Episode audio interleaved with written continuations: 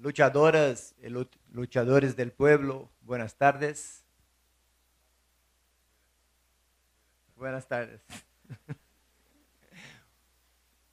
Yo voy a hablar en portuñol, que es una cosa muy curiosa el portuñol, porque es algo que todo brasileño piensa que puede hablar, esa es la ventaja, pero la desventaja es que nadie lo consigue entender. bueno, estoy aquí por el Movimiento Sin Tierra y agradezco mucho la invitación a la Comisión Sexta, al CIDESI y a esta oportunidad de nosotros de contarnos nuestra experiencia, nuestro proceso de lucha.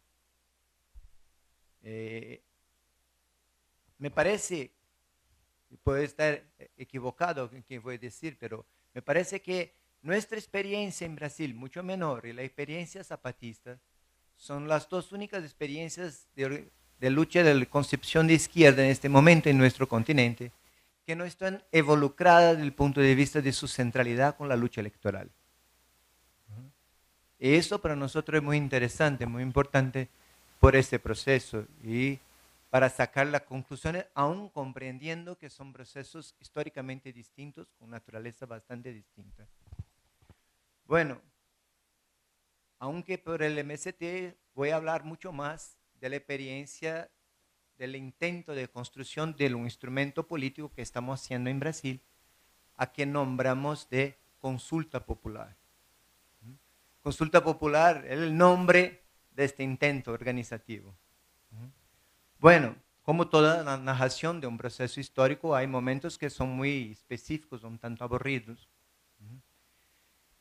Empiezo para explicar ese proceso nuestro de la lucha en Brasil, un poco por la coyuntura del final de los años 70 de los años 80, que me parece que es una coyuntura común en la lucha continental como años de ascenso, años de crecimiento de la capacidad de lucha, de la capacidad de acción. Son años de la revolución sandinista en Nicaragua, de la ofensiva salvadoreña, años de conquista, de la superación de las dictaduras militares en el Cono Sur. Es un proceso de mucha movilización. Para nosotros en Brasil es un proceso que se retoman luchas muy fuertes, que van a tener su gran momento con la campaña por las elecciones directas, con millones de gente en la calle. Estos años son años donde se van a surgir en Brasil las principales herramientas políticas, centrales sindicales, organización estudiantil, el propio movimiento Sin Tierra va a surgir en 1984 o sea, casi todas las grandes organizaciones sociales de Brasil, que siguen siendo las organizaciones centrales, se van a construir en este momento. Y la gran herramienta política, el gran instrumento político que surge en este momento es el Partido de los Trabajadores. Y ese movimiento, esta acción, este instrumento político surge precisamente de aquel sector que fue el sector más decisivo cuando hubo el crecimiento de la lucha, que fue el sector obrero, los sectores metalúrgicos, donde Lula era el principal dirigente, la figura central. Cuando ese sector entra en la lucha, en la lucha contra la dictadura, a un desequilibrio, una nueva correlación de fuerza, la dictadura percibe la fuerza que tiene ese sector organizado y tiene una capacidad de atracción muy fuerte sobre toda la sociedad, sobre toda la izquierda. Por tanto, no es casual que el PT se organice en torno de ese sector. Y el PT cuando surge, surge con una fuerte participación de ese movimiento obrero que estaba empezando, con todo un sector de la izquierda que había experimentado acciones armadas durante los años 70, pero muy valorosas, muy heroicas, pero todavía fueron aplastadas, derrotadas desde el punto de vista militar. Y esas, muchos de esos cuadros dirigentes de esas organizaciones también están en el PT y hay un fuerte trabajo de base de la Iglesia Católica, de los sectores progresistas de la Iglesia Católica.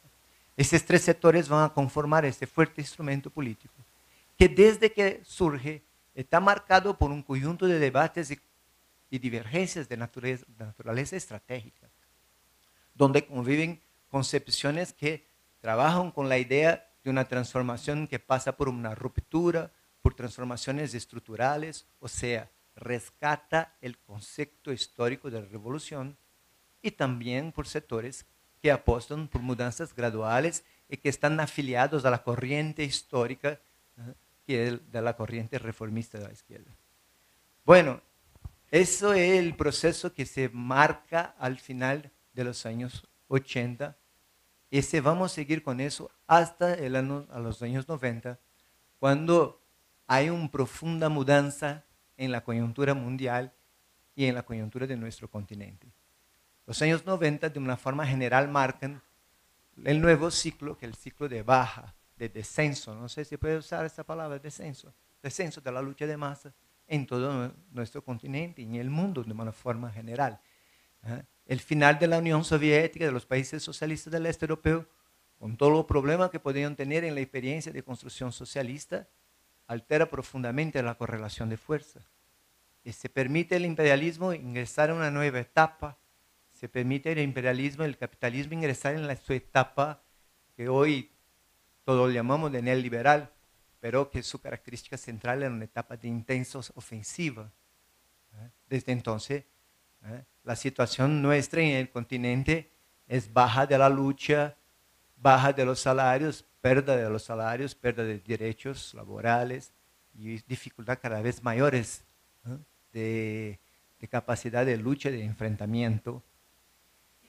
Y también en una coyuntura que donde se fortalecen los sectores reformistas y las concepciones reformistas, y donde la concepción de la lucha electoral, que estaba manejada como una concepción táctica para una transformación más profunda, se va convirtiendo poco a poco en el centro de la estrategia. Las comparaciones históricas son siempre peligrosas, pero es inevitable hacer una cierta comparación con que se pasó en el siglo XIX. Los 30 años finales del siglo XIX, los años que se llamaron de la Belle Époque, son radicalmente distintos de los 50 primeros años, que fueron años de fuerte insurgencia, de movilizaciones, de luchas muy intensas. Los 30 años finales, y el siglo que va hasta la Primera Guerra Mundial, son años también de una fuerte ofensiva capitalista y no es casual que la principal expresión política de este tiempo sea el Partido Operario Social Demócrata Alemán, donde también la concepción de la lucha electoral fue ganando fuerza y más fuerza hasta se convertir en el centro de la estrategia, en el objetivo central de la estrategia. Bueno, ese es el proceso que, se da en los años 90. Un proceso donde lo interesante en hacer esa comparación con el final del siglo XIX es que al mismo tiempo en que la clase obrera pierde su capacidad de lucha, pierde su fuerza, pierde su nivel de conciencia, pierde su capacidad de organización, sus expresiones políticas electorales crecen, se fortalecen. Año após año, elección após elección, el Partido de los Trabajadores se va fortaleciendo su bancada parlamentaria, su número de diputados, creciendo en gobernadores, alcaldes. nosotros acostumbramos decir que si, si un historiador, un historiador extraterrestre, ¿Por qué un historiador extraterrestre? Porque a nosotros nos gusta mucho percibir la realidad que está en nuestro alrededor. Si ese historiador extraterrestre tuviera como objetivo pesquisar quién es la izquierda brasileña, iba a constatar un hecho muy obvio para nosotros, pero que toda la gente de la izquierda brasileña de los años 80 ah, hasta los años 90 y hasta ahora, 2002, toda la gente, de toda la fuerza, de toda la formación, de todos los procesos históricos distintos, en algún momento de su caminada histórica compartió la misma palabra de orden, la misma expresión de lucha que se convirtió en una grande metasíntesis de toda la izquierda, que fue la palabra de orden Lula la. Eso se convirtió en el gran objetivo, el centro del imaginario de la gente. Ahora la cosa está difícil. Pero en algún momento, en momento, Lula va a ganar. Y cuando Lula gana, empezarán las transformaciones, empezarán las mudanzas. Eso fue un elemento muy fuerte, una cuestión que la izquierda como un todo trabajó con la gente en la formación, en las tareas de agitación, de propaganda, ¿ah? construyendo este mito, construyendo esta concepción de la transformación a través de Lula. Bueno, volvemos a nuestra historia y también alguna comparación que me arriesgo a hacer y, me perdonen por eso. Eh, en 94, en 94 hay un, hecho muy simbólico de punto de vista de esta nueva ofensiva del capitalismo, de ese ciclo neoliberal, que es el NAFTA. ¿Eh? El NAFTA eh, hace parte, después se reveló todo, hace parte de toda una estrategia que era ¿eh? pero el, el, paso central, con un fuerte contenido simbólico, más que simbólico, es claro, un fuerte contenido simbólico a todos. Por eso cuando se lanza el ALCA y se coincide con la insurgencia zapatista, eso tiene un efecto en el imaginario muy fuerte, el imaginario de la, izquierda mundial. Porque a, todos nosotros, el hecho de que ocurriera esta insurgencia, el, hecho de que ella se pasara en aquella fecha, era como si estuviesen diciendo, nosotros estamos vivos, nosotros existimos, nuestra capacidad de lucha sigue, nosotros tenemos fuerza. A eso nosotros llamamos un ejemplo pedagógico. Y gracias en público ¿ah? a que nos tengan posibilitado ese ejemplo pedagógico.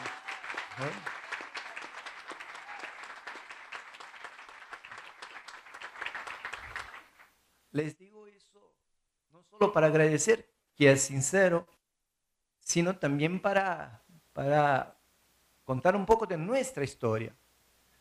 Porque, mira,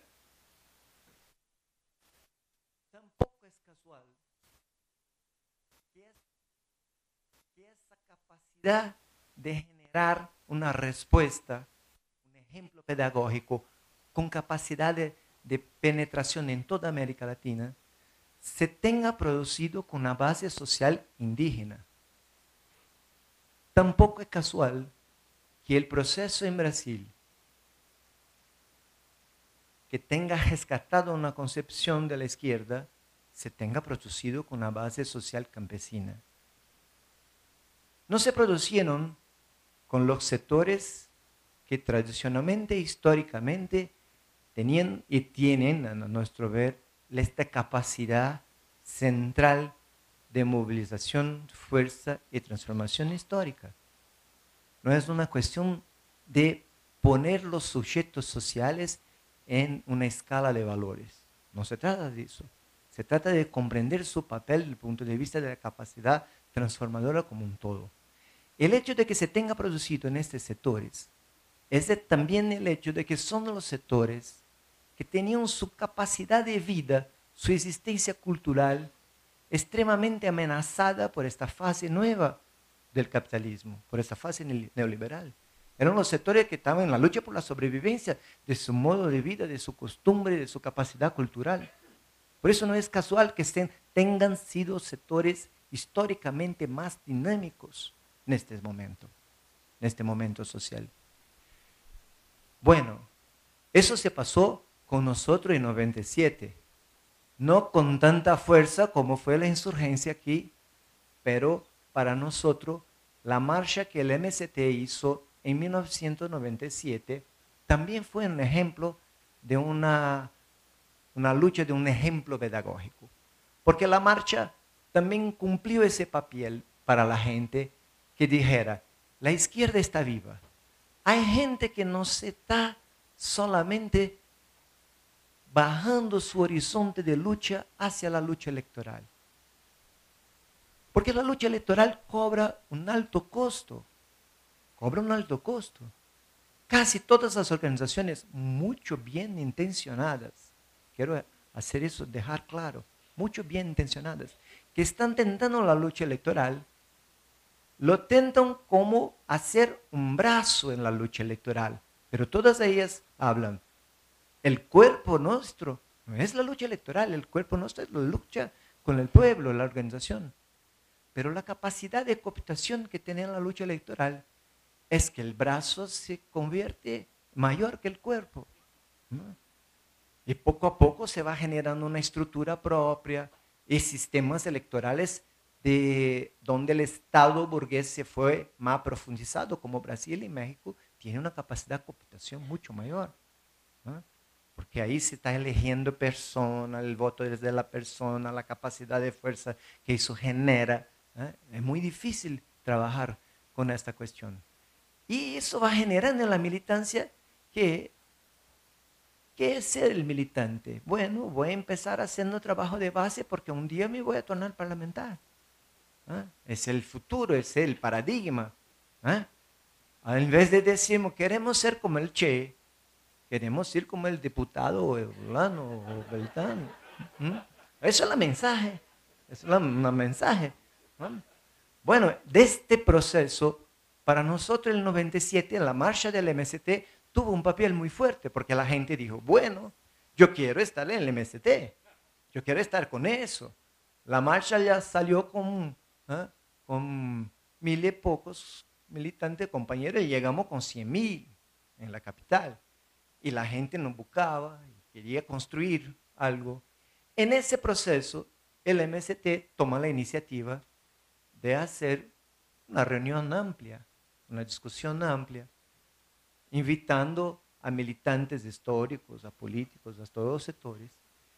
Y de esta reunión surge la idea de la consulta popular. La consulta popular surge inicialmente en una fase que nosotros hoy, eso se pasó a 10 años atrás, nosotros llamamos este periodo histórico nuestro como el periodo de la gasolinera. Gasolinera, donde se abastece de gasolina. Sí. ¿Por qué gasolinera? Porque toda la gente tenía su militancia en algún movimiento sindical específico, propio. E iba a la consulta popular para se abastecer de ideología, para se abastecer de mística, para se abastecer de concepciones políticas, de estrategia, de táctica. O sea, allí se, se tornó un puesto de abastecimiento donde las personas iban a abastecer de ideas, pero su militancia, su compromiso se pasaba en sus propios movimientos, en sus propias organizaciones, en su propio proceso. Eso cumplió un papel importante porque se fue convirtiendo que en este campo político, mira, estoy hablando de un campo político, que es algo que no tiene una uniformidad muy grande. ¿Cómo, cómo llamar ese campo político? Amigos del MST.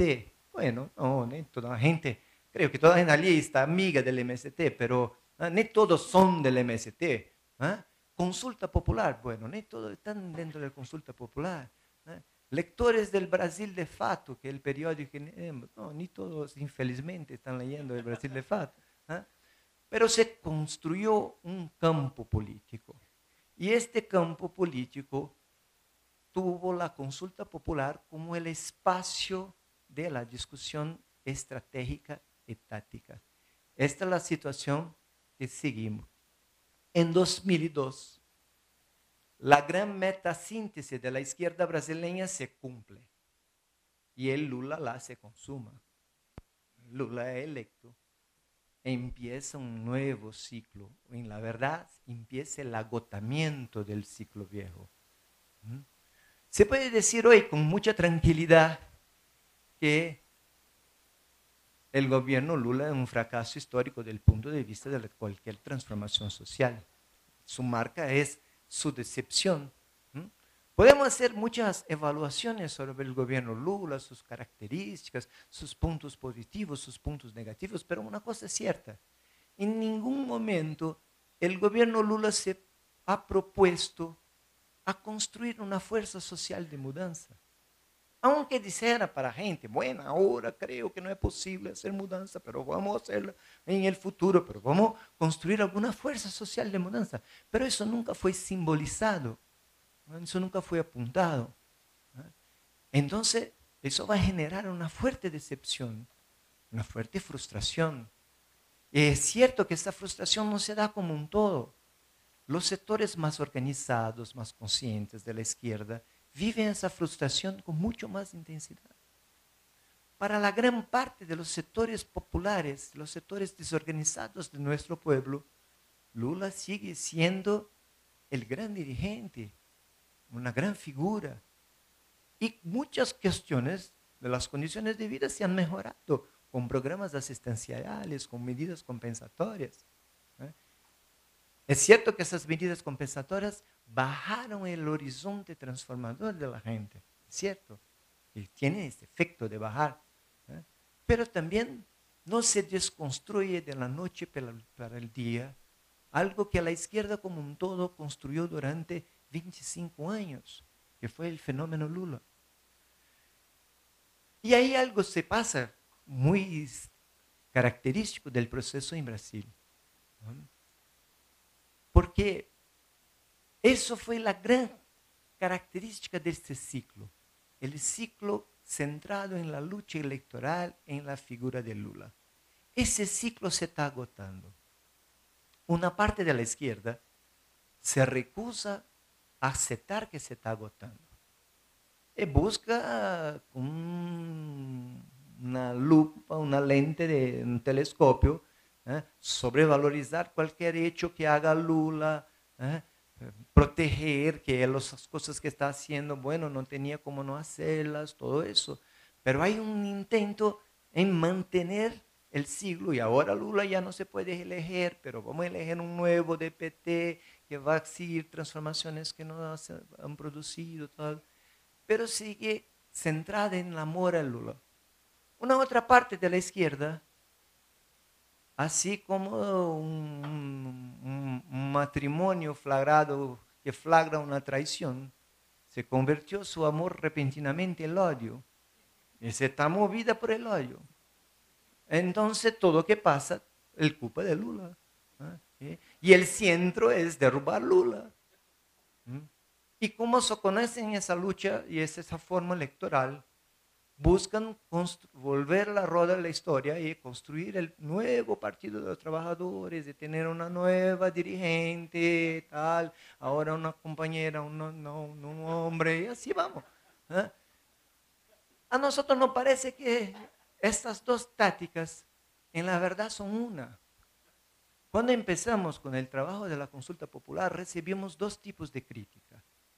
Nos criticábamos porque teníamos entonces en 97 la gran osadía de cuestionar Lula. Y mira, nosotros cuestionamos Lula con palabras tan dulces que hoy los mismos amigos de Lula lo usan más pesadas. Pero en 97 eran muy duras. Y nos acusaban de que íbamos a construir un nuevo partido electoral. Lo más irónico es que hoy la gente que ha construido un partido electoral anti-Lula nos acusa de que no queremos ser tan duros con Lula y no queremos construir un partido electoral. ¿Mm? Bueno, ¿por qué estoy haciendo eso? No es solo por el alto propaganda, que también lo estoy haciendo, claro. ¿ah? Sino por, para decir que a nosotros el nuevo ciclo de la izquierda no va a ser la repetición del ciclo anterior.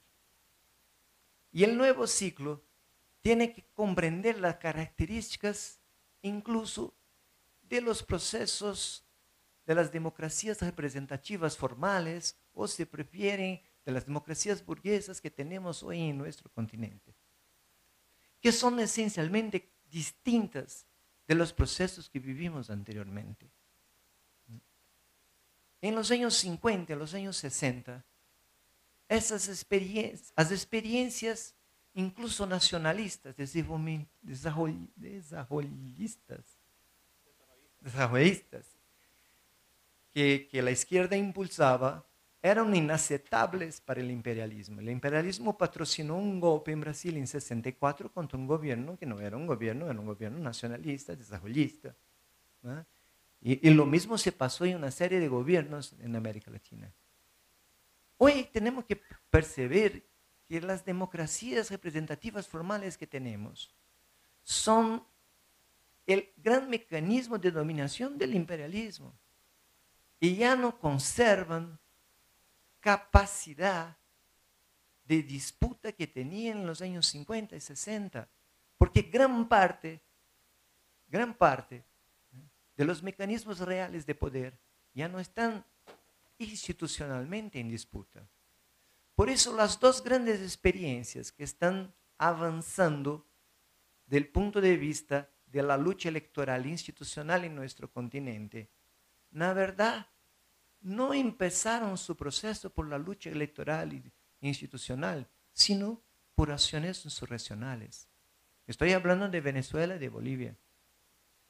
En Venezuela, en la verdad, Chávez legitimó en la conquista electoral una acción insurgente. Porque su acción insurgente, que es una continuidad del Caracazo, es que va a ser legitimada por la lucha electoral. Es que va a mantener una serie de acciones, incluso contra el golpe, que no es una acción típicamente institucional. Y en la Bolivia es mucho más claro. En la Bolivia tuvimos una insurrección donde ¿eh? la fuerza, la burguesía no tenía capacidad de aplastar la insurrección, pero tampoco la insurrección tenía capacidad de tomar el poder. Hubo, un recuo táctico hasta las elecciones. Ese sigue el proceso ¿eh? por la lucha institucional combinada con la capacidad organizativa de todos los sectores. Son procesos muy complejos, pero nos muestran dos aspectos importantes. El primero es que si queremos una transformación estructural profunda, nuestro enemigo tendrá que ser derrotado en su forma de organización central. Nuestro enemigo tiene muchas formas de organización, pero el centro estratégico, la fortaleza, el punto central donde se organiza nuestro enemigo, el Estado. Estado comprendido en su concepción más clásica.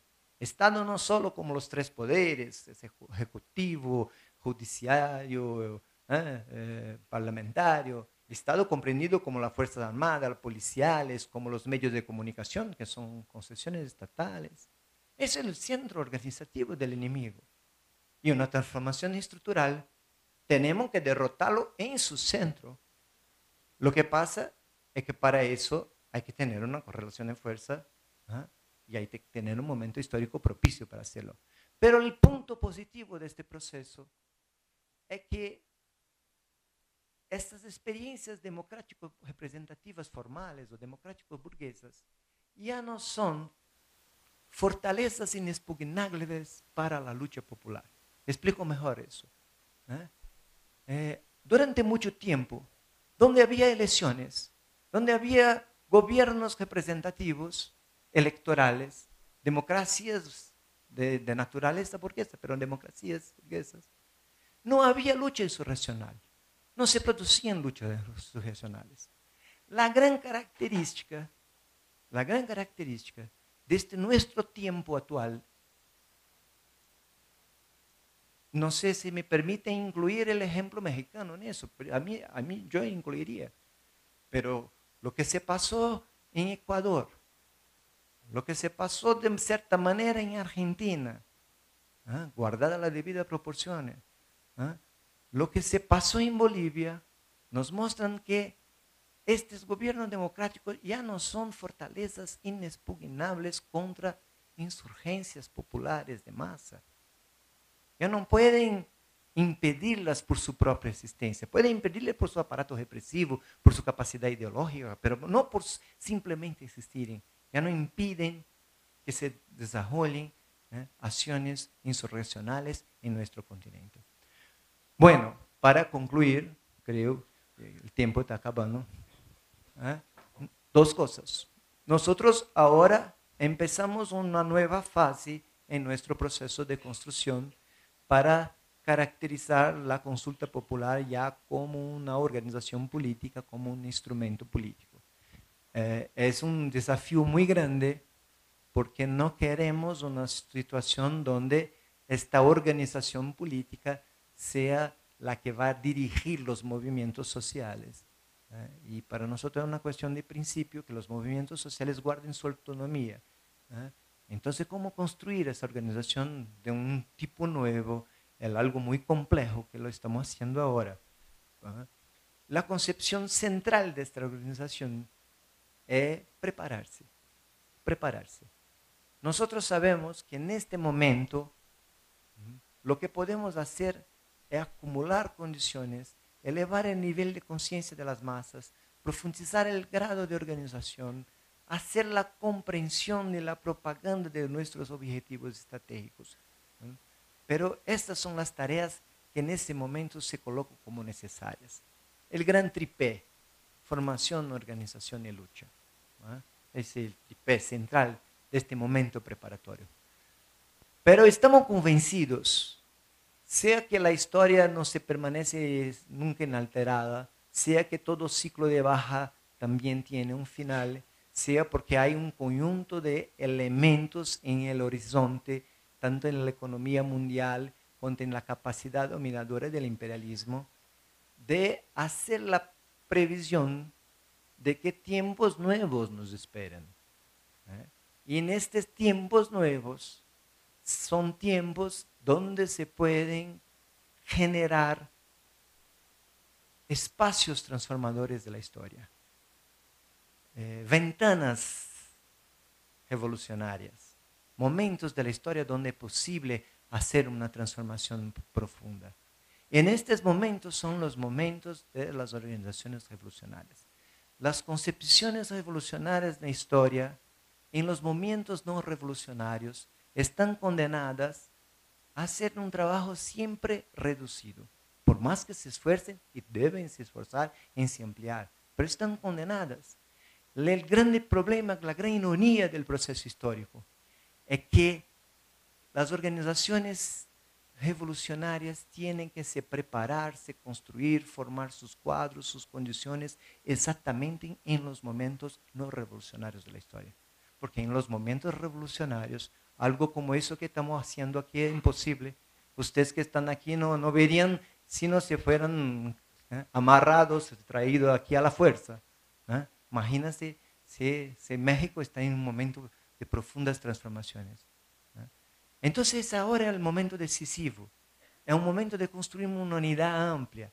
Es un momento de construir espacios conjuntos en nuestro continente de diálogo, de troca de información, de construcción de un pensamiento estratégico para que nos conozcamos y para que podamos eh, contribuir y aportar en la lucha uno de nosotros. Nosotros estamos confiantes que el momento actual es muy difícil, mas tenemos una fe, la palabra es esta, una fe, ¿eh?